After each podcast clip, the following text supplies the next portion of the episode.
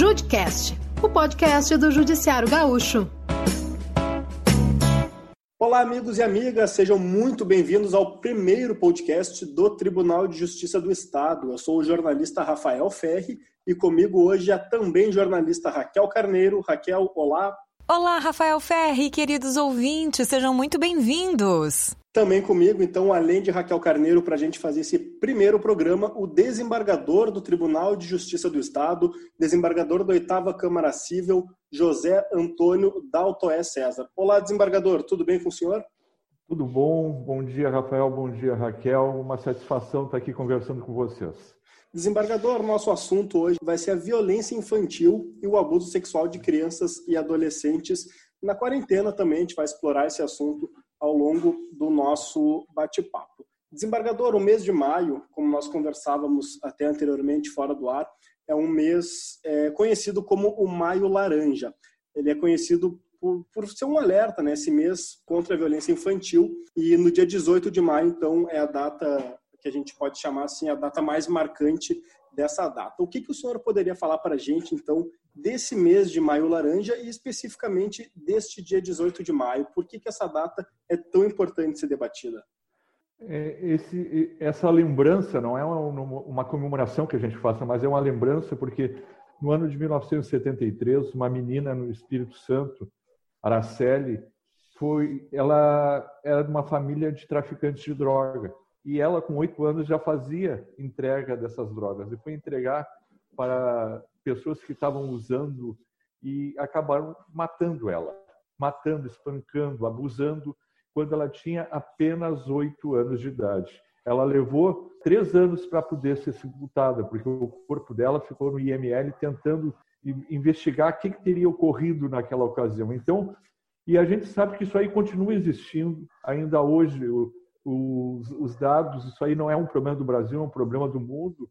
A, a, a infância ela sofre muita violência, principalmente violência sexual. Então nós temos que estar lembrando sempre. Mas o dia 18 de maio é um dia que nos leva a essa reflexão. Desembargador, a quarentena, a gente fez matérias já sobre violência doméstica contra mulheres. A quarentena, por deixar as pessoas dentro de casa, acaba aumentando esses números. Isso a gente falando de violência doméstica contra a mulher. O senhor acredita que a violência e o abuso contra crianças e adolescentes na quarentena, também a quarentena pode ser um fator agravante nesse fato? As, as situações podem ser as mais variadas possíveis. Por exemplo, uma família pobre, onde as pessoas têm uma ou duas peças para morar, como é que ia ocorrer esse abuso na frente de todos? Né? Agora, tem outros locais que pode sim aumentar. Eu, eu lembro para aqueles nossos ouvintes aqui que a maior parte dos processos que, nós, que chegam ao, ao Poder Judiciário, é, envolvendo violência sexual contra crianças e adolescentes, são pessoas próximas à criança, não são pessoas estranhas.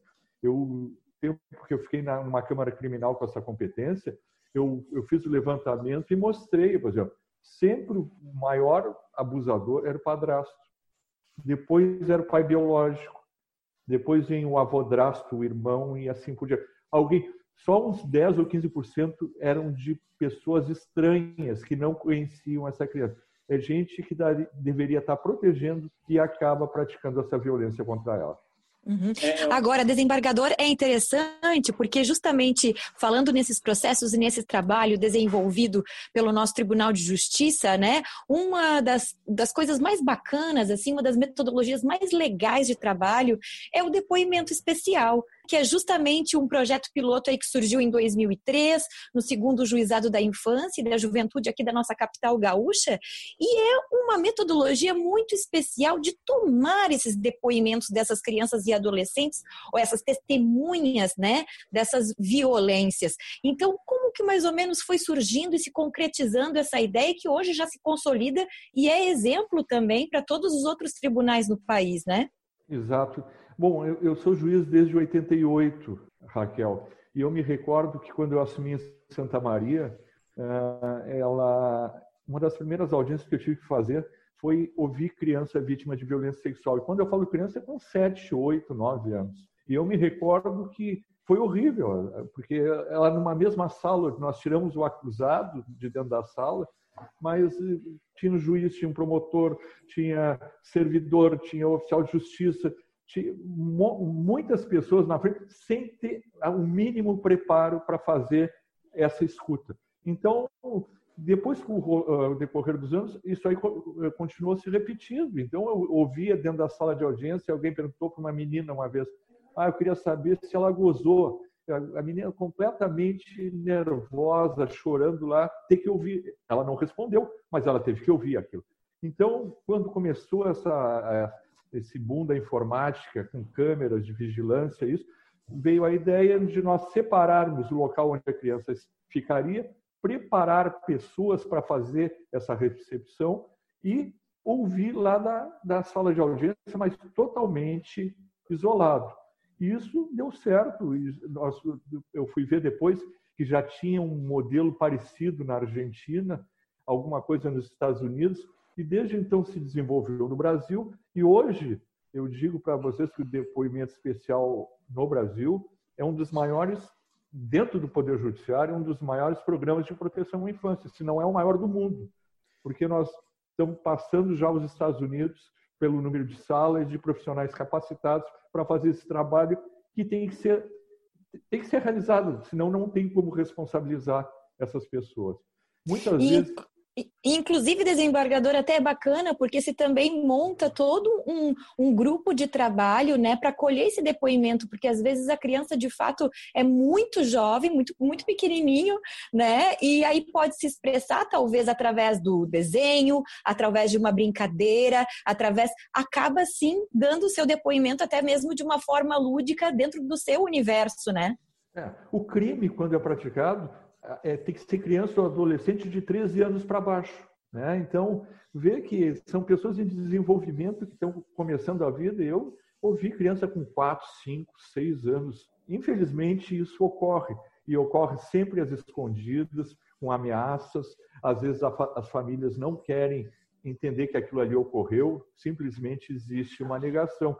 É muito difícil, e é difícil falar, porque é, existem estatísticas no mundo que dizem que uma entre cada quatro meninas e um entre cada seis meninos vai sofrer algum tipo de violência durante a vida.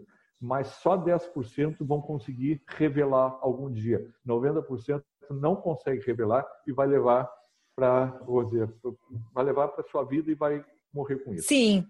Desembargador, a lei, só para a gente trazer informação para o ouvinte, a lei 13.431 ela foi sancionada pelo então presidente Michel Temer em 4 de abril de 2017. Né? Ficou conhecida, então, como a Lei do Depoimento Especial.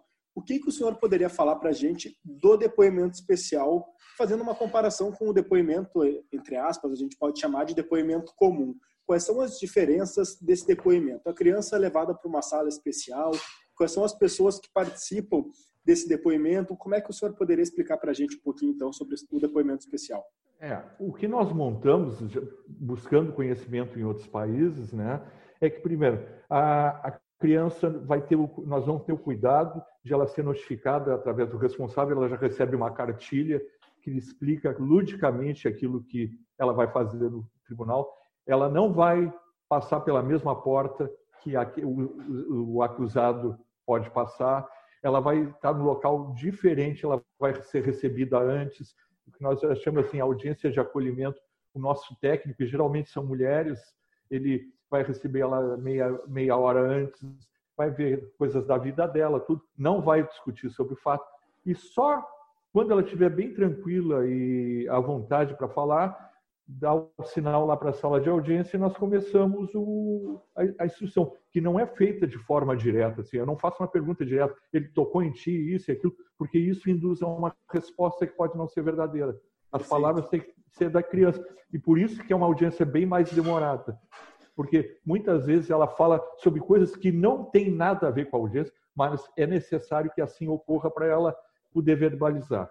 E, e através de diversas linguagens, né, desembargador? Às vezes, justamente isso, de uma brincadeira, de um desenho, falando é. justamente sobre outras coisas, né? É. Acaba-se, então.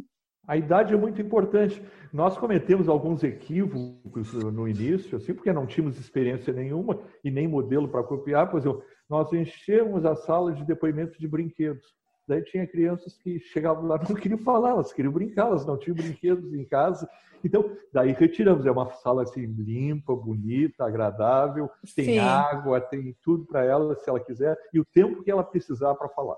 Ainda nesse, nesse assunto, em 2019, o tribunal teve a quinta semana do depoimento especial. Ou seja, esse ano a gente, por conta dessa pandemia, a gente não sabe se aconteceria a sexta semana, né? Devia, deveria acontecer. O que, que o senhor pode falar para a gente dessa semana do depoimento especial? Como é que ela ocorre? Quem é que participa? Quais são os objetivos dessa semana do depoimento especial? É muito importante a gente, a gente voltar todos os anos a falar isso, porque, por incrível que pareça, tem muita gente contra.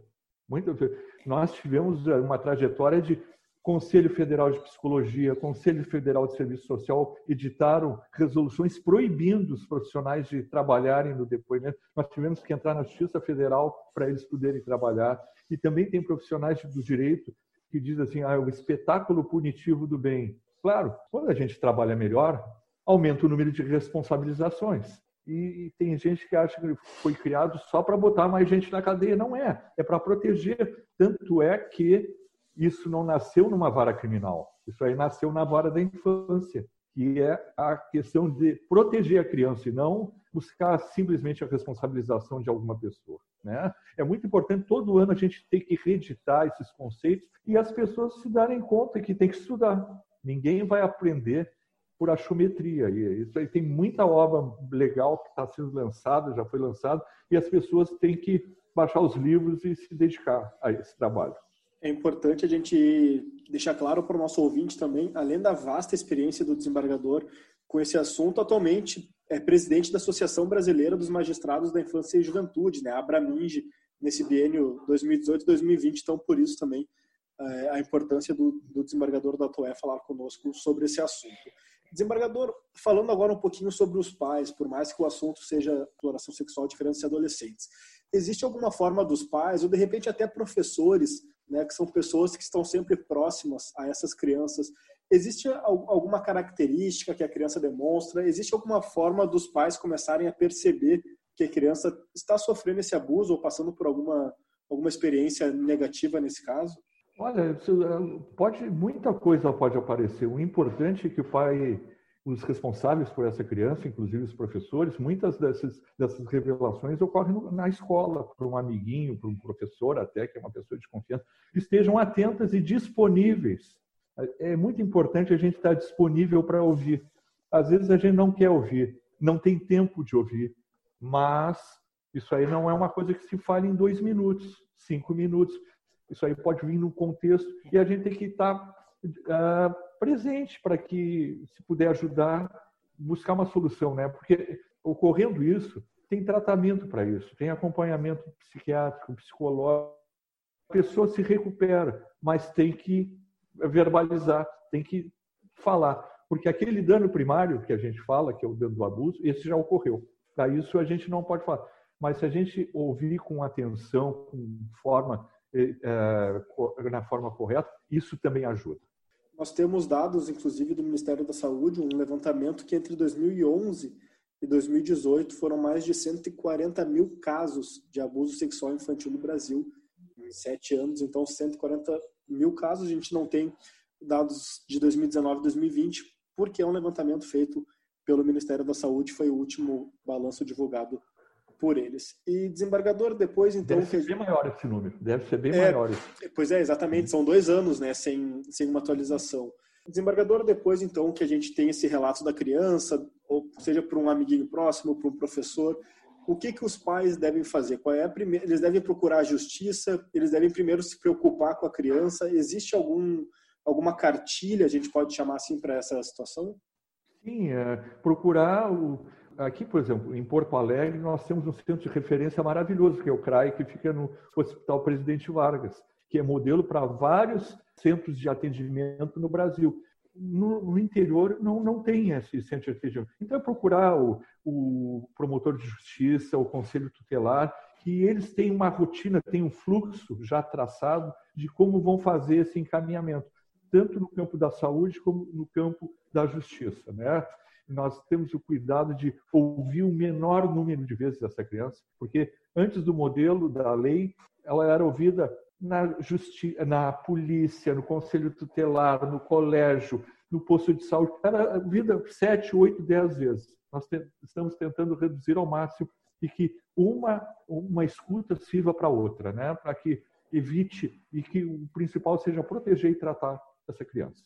E, inclusive, a gente tem aqui no site do nosso Tribunal de Justiça, tjrs.jus.br, a cartilha do depoimento especial, que mais parece assim como se fosse um gibi, né? Bem é colorido, é com os personagens, enfim, onde o nosso ouvinte também pode clicar e baixar essa cartilha, que é a turminha da justiça, ouvindo a criança e o adolescente, que explica bem direitinho ali o que, que é, então, o depoimento especial, né? E ali, uhum. então, tá em PDF aí o documento, Rafa, completinho aí para o nosso ouvinte baixar e ver de uma forma uh, bastante lúdica e fácil de entender, né? Perfeito. Raquel Carneiro, muito obrigado pela sua participação comigo nesse primeiro podcast aqui do Tribunal de Justiça. Eu que agradeço. Ouvintes, fiquem ligados que este é só o primeiro. Virão muito mais podcasts com muitos assuntos bem bacanas e interessantes, trazendo a justiça de uma forma muito acessível, prática e fácil aí para o nosso dia a dia. Muito obrigado, Raquel, e também muitíssimo obrigado ao desembargador José Antônio Dalto E. César pela atenção, por participar conosco desse primeiro podcast. Só para lembrá-los, então, ouvintes, o desembargador da Autoé da Oitava Câmara Civil aqui do Tribunal de Justiça do Estado e também presidente da Abramige. Desembargador, muito obrigado pela sua atenção. Eu que agradeço, estou sempre à disposição de vocês. Muito obrigado também a você, ouvinte, que esteve conosco neste primeiro podcast. Um grande abraço e aguarde a próxima edição.